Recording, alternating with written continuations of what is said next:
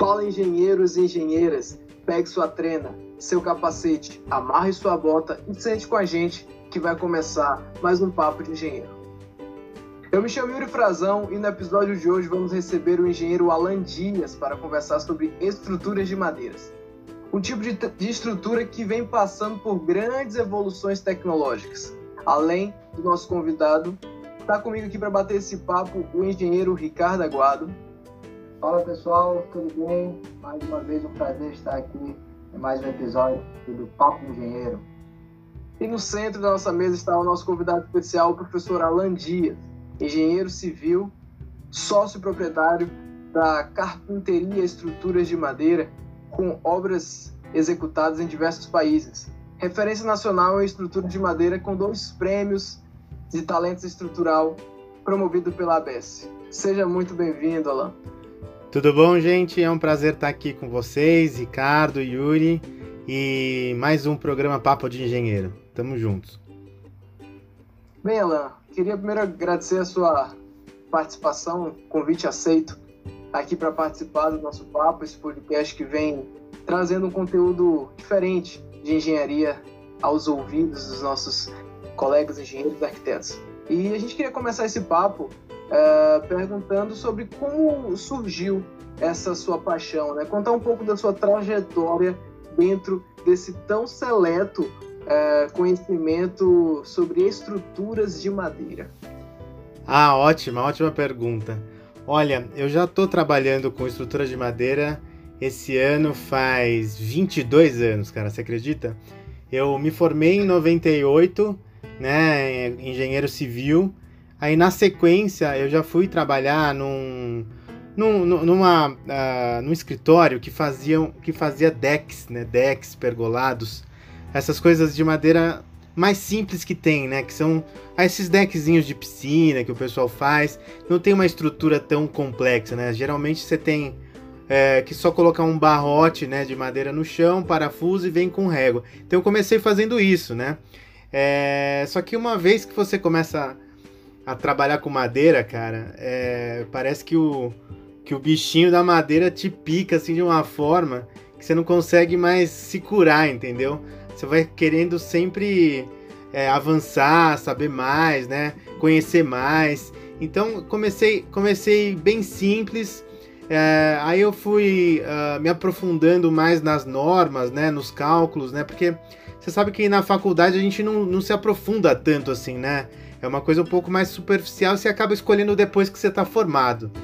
E aí é, exato. Então, aí eu, eu me vi assim nesse mundo da madeira, falei, putz, pode ter muito mais o que fazer aí.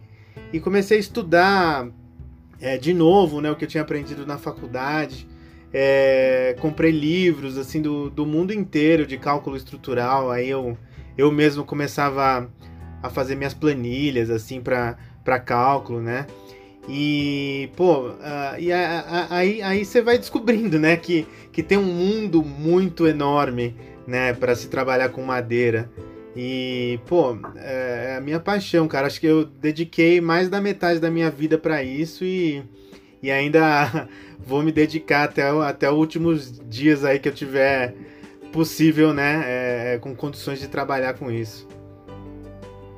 Massa, Lan. Realmente da, da faculdade, a gente, quando vê, vê pouco sobre, sobre sistema estrutural. Geralmente a, a, a cadeira lá estruturas de madeira tem uma carga horária um pouco mais reduzida.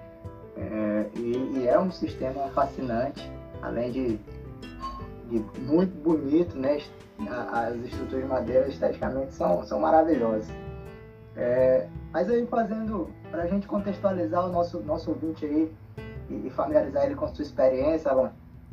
É, você tem aí uma, uma, uma larga bagagem aí no mundo todo. E eu queria que você falasse um pouquinho para a gente em que contexto é, se encontra a utilização da madeira no projeto de estruturas hoje, assim, no mundo. O que, que a gente pode esperar para o futuro desse, desse sistema? Vem evoluindo, vem ganhando mais espaço? Olha, vamos lá. Hoje eu já penso que a madeira não é mais um material de construção exótico para se construir. Ah, é diferente, vamos fazer com madeira. Cara, não. Madeira hoje, com a tecnologia que a gente tem, já é um material como outro é, qualquer, né? Como concreto, como aço, já é um material que dá para construir qualquer tipo de estrutura, né? Com madeira. Não, não vou dizer que dá para construir tudo com madeira, porque tem coisas que, que outros materiais vão melhor do que a madeira, né? Não, não, não vamos ser aqui é, xiitas da madeira de só de, de, querer fazer tudo com madeira. Mas é um material que, uh, que, é, que, é, que é tecnológico, né? Ele é o material mais estudado no mundo. A gente tem um material muito forte em relação ao peso específico dele, né? Muito resistente. Então, eu acredito que não só aqui no Brasil, né? O Brasil geralmente está um pouco mais atrasado na construção com madeira do que o resto do mundo, mas é normal. A gente, a gente aqui ainda precisa é, aprender muito a trabalhar com madeira, né? Aprender no sentido de educação mesmo, tá? Mas lá fora o pessoal já está construindo prédios com madeira de, de, de, de, andares, né? De 20 andares, é, 22 andares, né? Uh, logo mais, uh, isso vai estar tá acontecendo por aqui também. E, poxa, a gente tem um país com um potencial florestal muito bom, né? Se a gente souber cuidar e, e tratar isso de uma forma é, muito, muito uh, benéfica, a gente, a gente tem bastante coisa para pelo futuro aí. Interessante, Alan. É, Agora, sim, se a gente for tentar fazer uma comparação né, entre a madeira e os principais é, sistemas construtivos, né, sistemas estruturais, como o próprio concreto armado e o aço, né, por que construir prédios em madeiras? Né? Eu acho que acho que é talvez a grande pergunta aí que os nossos ouvintes estão se fazendo. Por que, que eu vou construir em madeira? Quais são as vantagens, as desvantagens de utilizar esse material. Em relação aos outros sistemas, é como o concreto armado e o sistema e o material de aço, né? Ótimo, ótimo. Vamos lá. É, por que, que, o, por que, que o pessoal está começando a, a, construir prédios com madeira e deixando o concreto e o aço como coadjuvantes, tá? Primeiro de tudo, tem a questão ecológica, tá? Não é, não é um principal, mas, mas, por exemplo, as madeiras que a gente usa para construir são de fontes renováveis, né? São de florestas que são plantadas para serem cultivadas e depois as árvores crescem, a gente corta, planta de novo e aí tem madeira de novo. Na, na, na, na teoria, esse é o sistema perfeito, porque você tem um ciclo completo né, do material. Você, você planta, corta, planta de novo e corta de novo, então nunca vai ter fim, tá? É, então, nesse sentido, a madeira ganha disparadamente aí do concreto e do aço, que são dois materiais que vêm de fontes extrativistas, né, da, da, da terra, né? Então imagina que para você fazer o concreto você precisa de cimento, você tirou metade da montanha lá para fazer seu concreto que nunca mais vai, vai ser recuperada, né? Daqui a um milhão de anos é que ela vai voltar aí a, a, a ser montanha de novo. O aço é a mesma coisa. Né? Você tem minério de ferro, de extrativismo, e aí você precisa fazer uma fusão do aço, do ferro e do carbono em fornos de altíssimas temperaturas para você fabricar o aço, né? o que gasta uma energia danada, sendo que a madeira vem de uma árvore que usou o quê? Usou o sol como energia para crescer, usou água da chuva para se alimentar, ela, ela fornece para gente oxigênio e, e ainda retira o gás carbônico da atmosfera, a, a, absorvendo esse, esse, a poluição, né? Transformando isso em carbono que vai para as fibras da madeira. E, e todo mundo sabe que as fibras de carbono são um dos materiais mais resistentes do mundo e a madeira é feita de fibra de carbono. Então, é, para mim, é, essa é a primeira vantagem né, de se utilizar madeira para construir, tá? Segundo, é que a madeira é muito mais leve do que o concreto, né, do que o aço.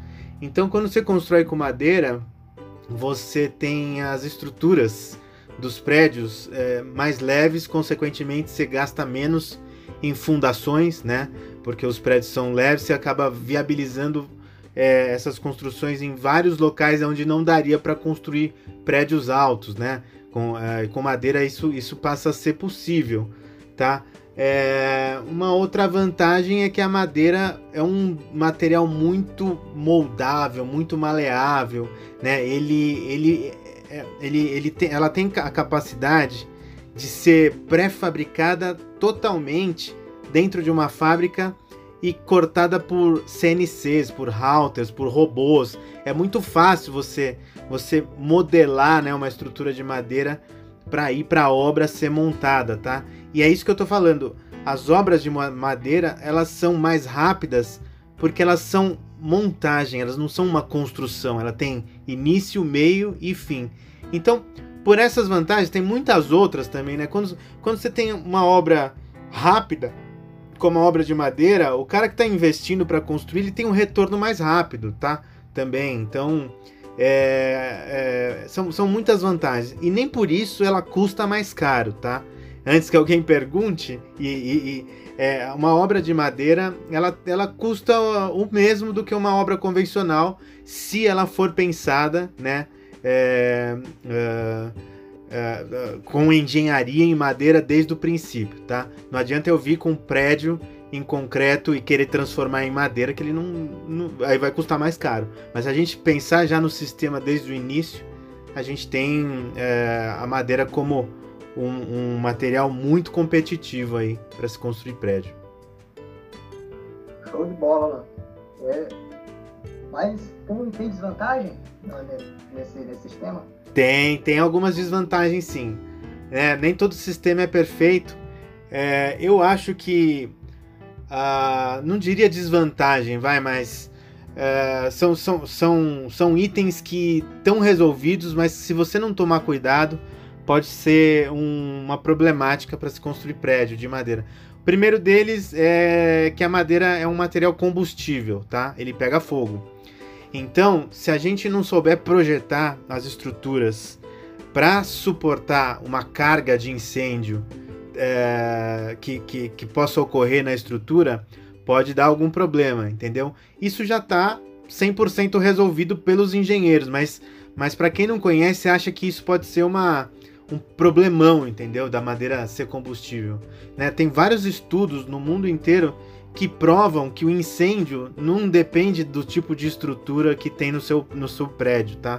Os incêndios geralmente começam em, em materiais combustíveis, tipo é, uh, um, um, tapete que pegou fogo, um colchão, e aí depois vai pegando fogo em outras coisas, aí sim é que vai para a estrutura. Então, uh, isso não é, não é, não é, uma, não é uma desvantagem assim tão, tão ruim se, se você souber projetar, vai bem. A outra é em relação à umidade, né? A madeira, quando absorve umidade, ela fica mais fraca, né? Ela perde as características portantes dela, reduz a, a, a resistência da, da madeira quando ela molha, né? Quando ela, quando ela absorve a umidade. Então, o projetista que vai fazer um prédio de madeira tem que evitar deixar madeira para fora do, do, do, prédio, por exemplo. Você tem que sempre usar uma fachada, uma pele para você uh, cobrir a sua estrutura e evitar essa troca de umidade, tá? Então, para mim, essas são as duas limitações aí de, de projeto que a gente tem que tomar cuidado quando vai projetar em madeira. Show de bola, mano. Inclusive, você falando aí sobre a questão do incêndio, é, eu lembro uma vez que eu vi na, nas suas redes sociais aí um, um, um, experimento que vocês fizeram, vocês fizeram um, uma espécie de, de, de, pavimento em escala, em escala real, tacaram fogo lá. É, teria como falar um pouquinho para a gente como foi isso, quais foram os resultados que vocês obtiveram de, dessa experiência? Pô, claro, claro, isso aí foi, foi o seguinte. A gente veio o ano passado inteiro fazendo testes nas, nas placas que a gente fabrica lá na Crosslan, né? Uh, que são as placas de CLT, Cross Laminated Timber, junto com o IPT, né, o Instituto de Pesquisas Tecnológicas aqui de São Paulo, e com o Corpo de Bombeiros aqui de São Paulo, né, a, a Fundabom, né, Fundação dos Bombeiros. Aí no final do, do, do, ano, a gente fez uma brincadeira saudável lá, pra gente provar na prática tudo que a gente já tinha uh, provado em laboratório. A gente uh, construiu um módulo como se fosse um, uma mini casinha, né? Tinha uma cama, tinha um, uma mesa, tinha ali a, as cadeiras e tal, e a gente simulou uh, na, nesse módulo como se fosse uma, um incêndio, tá? E aí simulou exatamente como, como acontece. A gente botou fogo ali na cama, né, na, na mesa, né, no, na, nos lençóis e tal. E aí o fogo foi, foi se alastrando e ele durou exatamente 60 minutos. Sendo quando, quando fez 30 minutos, né, o que, é, é, exatamente o que a gente viu no laboratório, com 30 minutos estava a maior temperatura do, do, do fogo, que é o que a gente chama de flashover, por volta aí de 800 graus Celsius. E aí depois o fogo começou a se auto-extinguir. E em 60 minutos ele sumiu, acabou sozinho. Aí só veio o bombeiro e, e, e jogou água para ele esfriar. Mas é exatamente isso que acontece com a madeira, né? Ela, ela carboniza e protege o miolo contra, contra a troca de oxigênio e, e a gente sabe que onde não tem oxigênio não tem fogo, então o fogo se auto-extingue. Foi isso aí que a gente aprontou o ano passado. Alan, é, poderia citar aí os, alguns né, tipos mais comuns de madeiras utilizadas antigamente, né? E, e o que temos de inovação tecnológica né, em relação a esses materiais, né, especificamente aplicados a estruturas, né? O que, que a tecnologia veio avançando no sistema de madeiras? Boa, vamos lá. Aqui no Brasil, é, a gente tinha aí no, no, século passado né, um decreto dizendo uh, que, que existiam aqui as madeiras de lei, né? As, a a, as madeiras de lei eram as madeiras duras, né? As madeiras boas para se construir. Então, no início do século, se utilizava essas madeiras de lei aí é, para construir galpões, né, construir aí as estruturas que a gente tem hoje em dia, telhados e tal. E aqui no Brasil sempre teve a madeira da moda, né? Então, antigamente era a peroba rosa que se utilizava, né? Muitas estruturas de peroba rosa. É, depois veio aí o jatobá, né? O, o e, e, aí depois começou a, a, o pessoal a utilizar o, o IP, IP foi muito utilizado, depois Kumaru, depois a Itaúba, né? E agora as madeiras nativas, que são essas madeiras provindas aí da, da Amazônia, ela, elas estão começando a utilizar outros tipos de, de espécies, né? Como o paraju, né? Massaranduba. Então parece que vai mudando de espécie para espécie com, com, com os anos, tá? Agora aqui aqui em São Paulo e mais no sul do Brasil tinha uma espécie que chamava pinho araucária, tá? Que é, é tipo de um pinus é, nativo brasileiro que foi usado durante muitos e muitos anos aqui até os anos 80 para se fabricar peças de madeira colada e para se construir móveis, portas, né, janelas e tudo mais.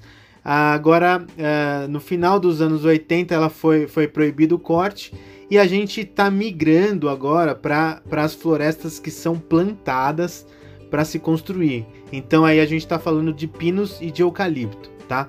Então esses do, essas duas espécies são os carros-chefes para a construção de madeira engenheirada, que é a madeira que a gente fabrica né, lá na nossa fábrica, lá na Crosslan, para fazer vigas e lajes, tá? A gente não usa madeira é, amazônica nem madeira nativa, que são madeiras muito duras, muito pesadas, a gente não consegue colar, tá?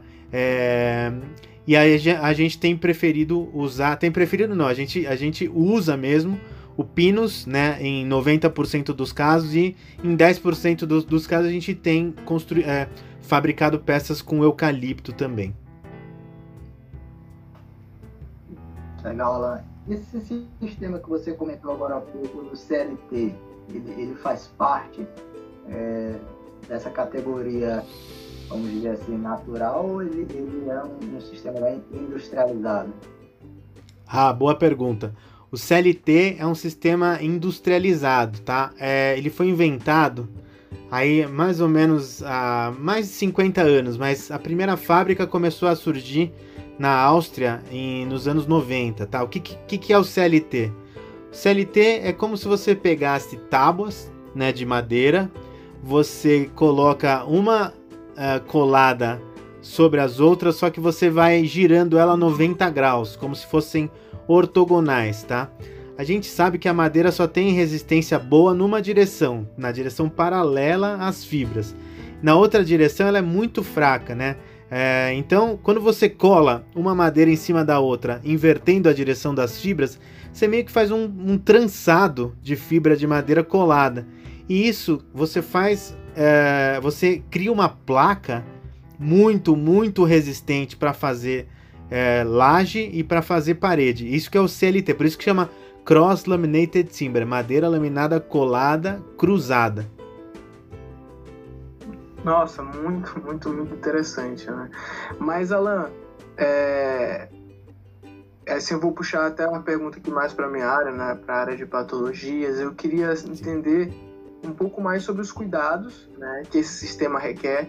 É um material é, que tem uma origem natural, né? E, e, isso faz ele também de forma muito interessante, como tu mesmo já mencionaste, por ser renovável, mas ele é, é de origem é, natural. Né? Então, é, eu queria entender o seguinte: quais são os cuidados que a gente precisa ter por conta desse processo, principalmente em relação ao tratamento da, né, de, de, umidade e também de ataques biológicos, né, de, de, de, de, cupim, por exemplo. Quais são os cuidados que devemos ter para que esse sistema atenda aí as, as, todas as normas, principalmente aí que se refere até à própria necessidade de um desempenho uh, de uma vida útil interessante né, para esse material. Boa, ótimo. Olha, infelizmente a gente vive num país tropical que tem todos os tipos de fungos, insetos xilófagos, né, cupim, broca. Aqui não é não é, é não é fácil para madeira, né? Ainda mais as madeiras mais macias como pinos, né, e, e, as madeiras com densidade mais baixa.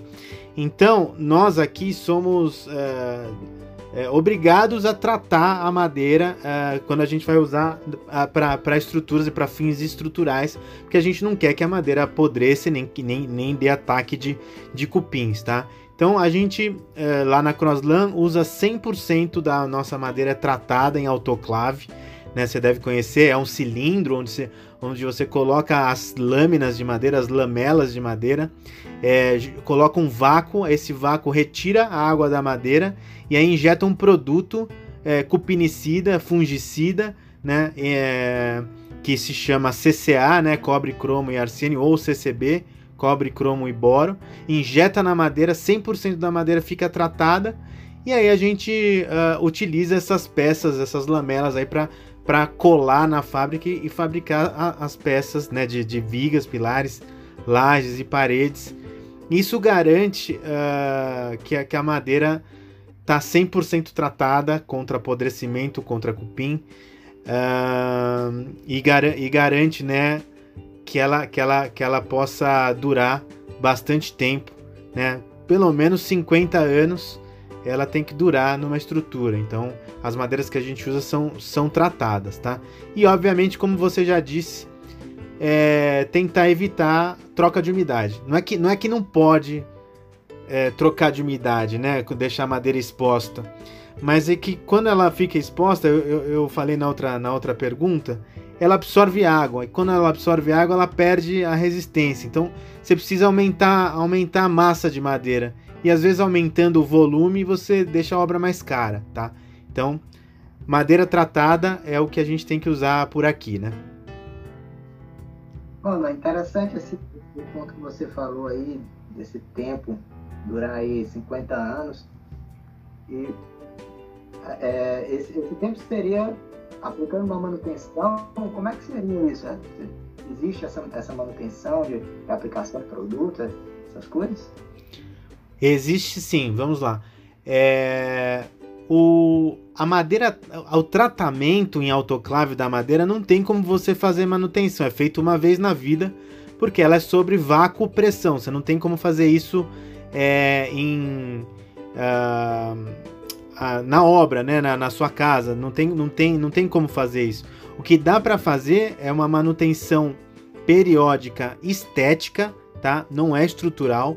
É, manutenção em madeira geralmente é estética.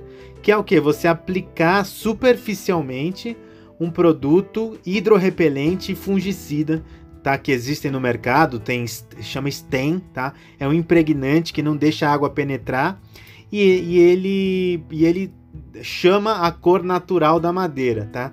Então, quando a, ma a madeira vai envelhecendo, ela vai desbotando por causa dos raios ultravioleta, a chuva, né? A, a umidade, ela vai, ela vai pegando, vai ficando acinzentada. Se você não quer que ela fique acinzentada, você aplica esse produto e, em consequência, ele também protege da troca de umidade. Então, manutenção em madeira, se ela for bem construída, é, é puramente estética. Massa. É. Falar com um especialista é outra coisa, né?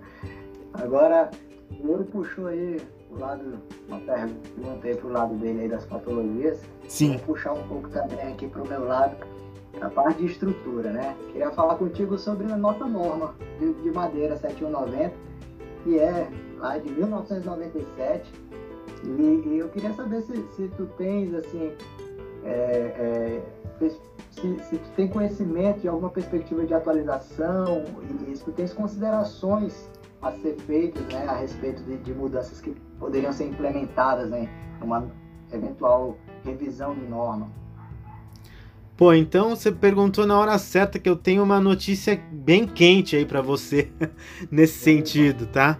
Ontem mesmo a gente fez uma reunião, né, online com todos os, os interessados aí a, a, na, na revisão da norma da NBR 7190, tá? Ela já foi revisada, o ano passado a gente passou o ano inteiro revisando ela, vai conter na nova norma madeira laminada colada, vai ter CLT, vai ter madeira em situação de incêndio que não tinha, vai ter parafusos autoatarrachantes que não tinha, vai ter LVL, que é madeira microlaminada, vão ter novos, uh, uh, novos, te, uh, como fala, novos, novos tipos de ensaio que vão ser feitos com peças estruturais e não com corpos de prova, tá?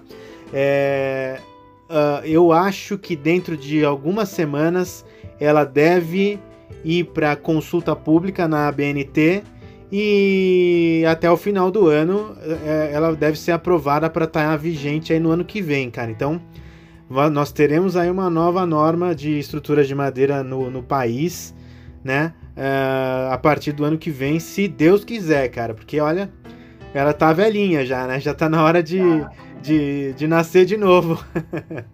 já tá na hora, já. A, de concreto já passou aí por duas revisões. E de madeira tá, tá precisando já. Tem que se atualizar, né? Mas, pô, bacana saber aí dessa atualização aí, para os nossos ouvintes aí, a notícia é, é, saindo do forno, bacana mesmo. E, e bom, vamos dando continuidade aqui, vamos falar um pouquinho mais de, de projeto de estrutura. Alô, o que, que pode dar errado no projeto com madeira? O que, que pode dar errado? Pô, cara, vamos lá. Várias coisas podem dar errado, né? É, primeiro, primeiro assim, quando a gente trabalha com madeira maciça, tipo madeira nativa, serrada, putz, meu, muita coisa pode dar errado porque você não tem absoluta certeza de que aquela peça estrutural tem a resistência que você fez no seu cálculo, entendeu? Então, é, aconteceu isso já várias vezes, cara, comigo. Às vezes você você faz um cálculo para um C40, né? Um C50 aí, puta, aí na obra o cara o cara compra uma madeira que a resistência não chega a C30, né? Isso dentro da mesma espécie. Você sabe que dentro da mesma espécie tem uma tem uma, uma diferença grande. Isso, puxa vida, os camods, né, que a gente tem na norma, é, garantem garantem é, a, o coeficiente de segurança mas na prática pode ter dar algum tipo de deformação, né, nas peças. Não é que, que vai chegar a cair, mas aliás essa é uma vantagem da madeira, ela deforma muito antes de cair, né? Então, então a gente tá, tá sempre seguro. Então uh, isso não acontece, por exemplo, no que a gente está trabalhando hoje em dia, que é madeira engenheirada.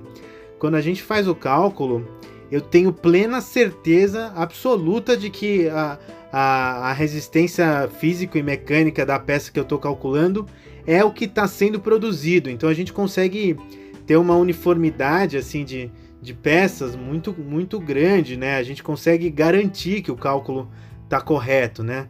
Na, nos projetos. O que eu vejo muita gente errando em projetos de madeira é o pessoal tratar madeira como se fosse aço, cara. Madeira não é aço. Madeira tem que ser feito com detalhamento de estrutura de madeira. Então, às vezes você vê aquelas tesouras, aquelas treliças, tudo cheio de chapa, né? abraçando as emendas, né? Com, com chapa de, de, eh, de, de aço, um monte de parafuso, parece uma, uma estrutura metálica. Quando se você começa a trabalhar com pequenos encaixes, com, com, com, com sambladuras, você consegue obter o melhor da madeira em si, tá? Então, madeira não é aço, madeira é madeira e ela tem a sua particularidade, tá? Então, para quem for projetar, procure saber mais sobre, sobre os detalhes próprios para madeira, tá? Então, isso, isso que eu vejo o pessoal errar muito aí, né, na, nos projetos, tá? Muito, muito boa pergunta. Alan, uh, você já está com centenas, dezenas, talvez milhares de obras e projetos, né, já trabalhando há, há duas décadas uh, com madeira, né? E eu queria saber, que uma pergunta importante também para os nossos ouvintes, né? Qual foi o projeto mais desafiador, né, que você já teve que enfrentar na sua carreira? Qual foi aquele que, ou um ou dois talvez, aquele que mais marcou seja pela dificuldade, seja pela beleza, ou enfim, algum dos critérios aí que torna aquele projeto ou aquela obra especial. Olha, realmente tem dois projetos que me marcaram bastante. O primeiro deles acho que é o Shopping Guatemi de Fortaleza, é, que, eu, que eu construí em 2013. É, porque eu estava começando a minha carreira com a, com, com a carpinteria naquela época. Né? A gente abriu em 2010 e esse projeto pintou em 2012. Um projeto gigante que eu nunca tinha trabalhado na vida. Então eu ia ter, ao mesmo tempo que resolver o projeto, aprender sobre madeira muito, né? Uh, ah, para poder crescer, né? Como, como engenheiro e fazer com que uma obra dessa fosse viável aqui no Brasil, tá? Então isso, isso para mim foi um desafio assim que vocês não têm a ideia de como foi, tá? É, a pressão era tanta que, cara, quando, quando eu vou lá, lá na obra visitar o shopping e vejo aquela estrutura montada, parece que na época que eu tava trabalhando com ela, eu tava tipo dentro de um sonho, porque é, não, não era eu, entendeu? Eu tava ali é, calculando, aprendendo software, né? Indo em fábrica. Eu fui, é, é, as madeiras de lá vieram da Itália, né? Na, naquela época a gente não tinha ainda a Crosslan fabricando, fabricando peças daquele tamanho. Então eu fui para lá, aprendi como é que o pessoal trabalhava lá e aí uh, trouxe isso para o Brasil e isso abriu uma porta que vocês não têm ideia também para as madeiras engenheiradas aqui no país. A gente trouxe para o Brasil, por exemplo, os parafusos é, da Rotoblast, que são uh, os parafusos mais usados no mundo para estruturas de madeira hoje em dia. Graças a essa obra, eles estão aqui no Brasil também para a gente poder usar, né? Isso uh, foi muito marcante, foi muito marcante. Eu, eu uh, pude acompanhar né, toda a montagem. A gente uh, foi uma obra que me possibilitou, por exemplo, ter capital para para comprar os softwares corretos, né? Não ficar trabalhando com cálculo na mão, com planilhas e tal. Então, então mudou, mudou a minha vida como, como engenheiro, tá? E a, a segunda obra que me marcou foi a Escola Concept aqui em São Paulo, que foi a primeira obra que eu construí é, com madeira uh, engenheirada e com CLT de grande porte, 100% fabricada aqui no Brasil, tá? Então esse foi o marco para mim que é, mostra que a gente, é, a gente tem capacidade e é possível construir estruturas de grande porte aqui no Brasil com nossa madeira, né, com, com nossa tecnologia.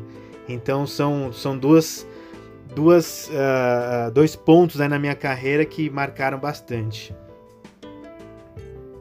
É, Alan, eu, te, eu tive o prazer de conhecer né, o Shopping Guatemi e sempre achei essa estrutura talvez uma das mais bonitas uh, que eu já tive o prazer de, de, de, conhecer.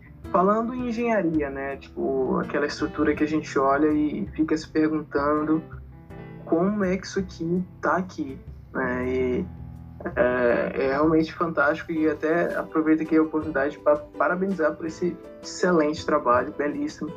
Acho que mostra a qualidade da nossa engenharia. Né? Então você fez um grande trabalho para a comunidade né, da, da engenharia. Pô, muito, e... muito obrigado. Uh, Alan, mas eu queria tirar uma, uma dúvida aqui. Reza a lenda aí sobre as Smart Cities, né? E a gente tem aí até uma proposta de uma Smart City da Google. É, até que ponto isso é fake ou, ou fato sobre que essa Smart City da Google ela seria feita hoje ainda em, época em projeto, como é que está essa concepção, completamente em madeira, né? Falando sobre suas estruturas, suas vedações. Sabe alguma coisa sobre isso? Sei, sei sim, e não tenho boas notícias para dizer sobre a Smart City. Na verdade, a Smart City da Google, né, da Alphabet, é, foi projetada para ser um bairro de Toronto, lá no Canadá. É, o pessoal contratou os arquitetos Snorreta, né, para fazer todos os projetos. Começou a, a, a se desenvolver tudo. Estava é, pronto para iniciar e aí veio o Covid. Aí o pessoal da Google é, botou isso on hold e não se sabe se vai dar continuidade, tá? Mas realmente foi uma, um baque quando a gente soube da notícia. Não, não vai ter continuidade agora, talvez no futuro, tá? Mas eles, eles cancelaram a Smart City de Toronto no, no momento. Mas foi por realmente por causa da, da, das condições que a gente está vivendo hoje em dia, infelizmente realmente uma, uma pena, né?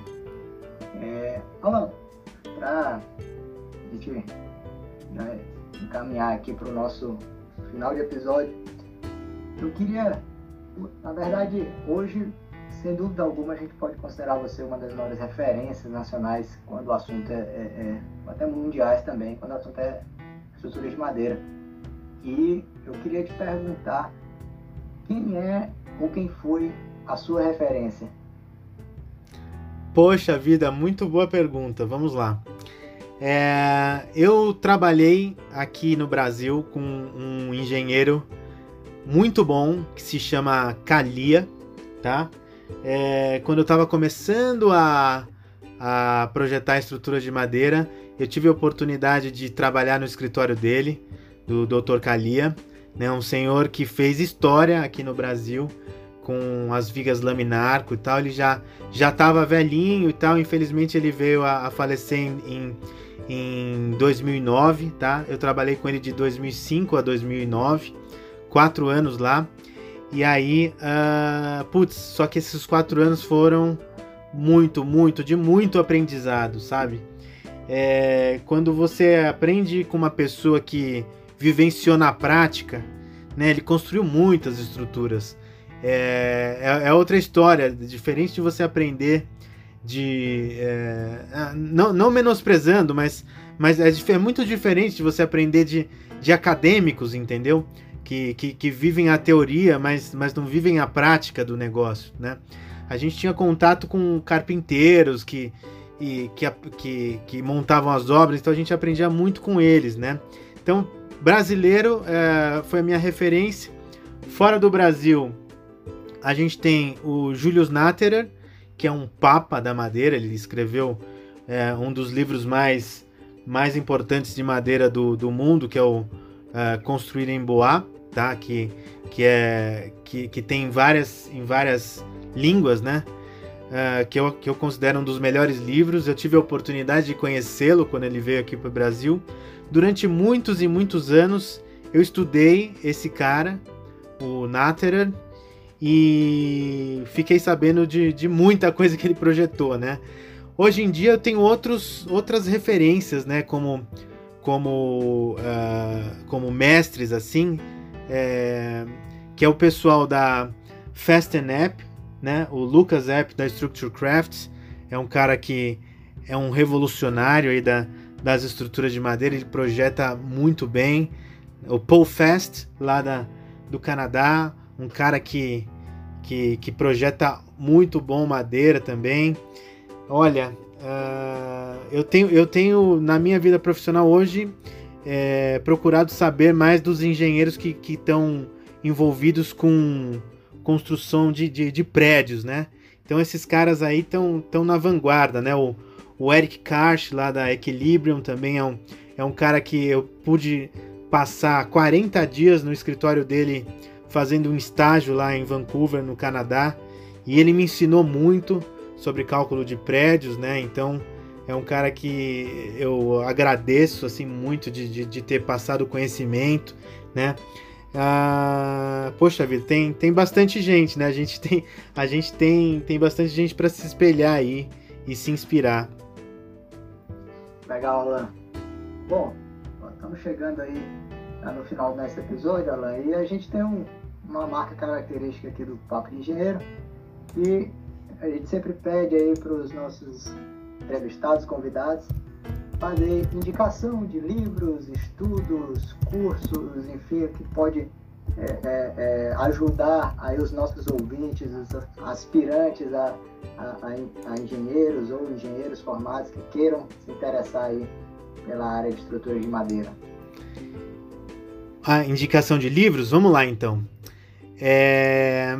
Tem um livro que eu uso todo dia, que, é um, que é um livro que, que chama Structural Timber Design to Eurocode 5 em inglês, tá? Porque a gente não tem muitos livros de madeira em português, tá? É um livro escrito pelo Porteus e, e o Kermani, Kermani com K. Ele ele trata de cálculo estrutural de, uh, de estruturas de madeira uh, baseado no Eurocódigo 5, né? O, a norma europeia. Uh, putz, cara, eu adoro esse livro porque ele, ele tem vários exemplos uh, de exercícios práticos para estruturas e eu gosto de ficar brincando, né? Eu pego o exercício, transformo numa planilha de Excel e fico mudando lá as características para fazer o cálculo, né? É, então esse livro é, é, é o que está sempre comigo, Structural Timber Design to Eurocode 5, do Porteus e do Kermani. Tem um livro brasileiro, tá? que é muito, muito bom. Infelizmente ele parou de. Na, não sei em qual edição que ele está, mas ele não está sendo mais atualizado. Que é o Estruturas de Madeira do Walter Pfeil, né? Um professor lá da UFRJ. Uh, tive a oportunidade de conhecer a filha dele, a Michelle, que autografou meu livro, por sinal. E é um livro bem completo em português, de estruturas de madeira. Tá? Tem bastante exercício também para para os alunos, para os estudantes, acho que, acho que é interessante é, ter, ter, ter esse livro também para estudar, né? Eu comecei nele, na verdade. Quando eu, quando eu me formei, foi o primeiro livro que eu comprei para começar a estudar a estrutura de madeira. Então, esses dois livros para cálculo, né? São ótimos. Tem outros livros também aí uh, de estruturas de, de madeira que tem bastante bastante informações assim de, de imagens, né, e tal, para quem quer para quem quer começar a, a estudar prédios, por exemplo, a gente tem um livro que chama Manual of Multi-Story Timber Construction do Herman Kaufman. É um livro de capa vermelha assim que tem na Amazon. Cara, também esse livro é fenomenal. Ele tem detalhes, de estruturas de prédios, né? Ele, ele já é para já é para prédios de madeira, tá? Então, eu não sei como é que, como é que passa isso para os ouvintes, mas são esses três livros que eu acho que eu que, eu, que, eu, que estão aqui comigo que eu, que eu tô lendo atualmente, né? Não, é, ela é muito bacana. Né? A gente sabe o quanto é importante a gente ter uma biblioteca de cabeceira, né? Aquela, aquela nossa biblioteca que foi responsável pelo conhecimento que a gente adquiriu e também que ainda tem muito a adquirir. Né? Acho que todo bom engenheiro, todo bom arquiteto deve ter a sua biblioteca. Uh, e essas, essas indicações, certamente, para quem tem interesse em conhecer um pouco mais vai ajudar muito os estudantes, os engenheiros, os arquitetos a trabalharem com madeira. Sim, sim. Putz, eu tenho mais de 200 livros aqui e sobre madeira e, e, e os estudantes aí, os arquitetos e os engenheiros devem dar uma mergulhada aí na Amazon, procurar os livros, tem muito livro legal. Hoje é tão fácil comprar, né? A gente compra online e chega em casa, então tranquilo. É, é, é, é, tem uma indicação até que eu dou para os ouvintes, né? Aqui no meu, no meu computador, na hora que eu abro o navegador, as páginas principais são uh, o e-mail, né? Uh, o site da Spot e a Amazon que para mim é, hoje, né, certamente é a Amazon e também para quem trabalha com quem gosta de sebo e também que quer comprar livros que não estão mais sendo é, vendidos, né, novos, não estão sendo mais publicados, a, a, a estante virtual, né? Ah, são boa, os, boa. São sites certamente que eu mais acesso. A Amazon, a Amazon trouxe uma facilidade muito grande para quem gosta de livro. Né? Isso é uma grande recomendação para os nossos ouvintes, inclusive. Sim, sim, putz, muito bom. Então, gente, caros ouvintes, é chegada a hora de desamarrar a bota, de guardar o capacete, porque estamos encerrando mais um Papo de Engenheiro. Gostaria de agradecer a participação do nosso convidado, o professor e engenheiro Alan Dias. Alan, deixa aqui seu recado final para os nossos ouvintes, né, suas últimas palavras.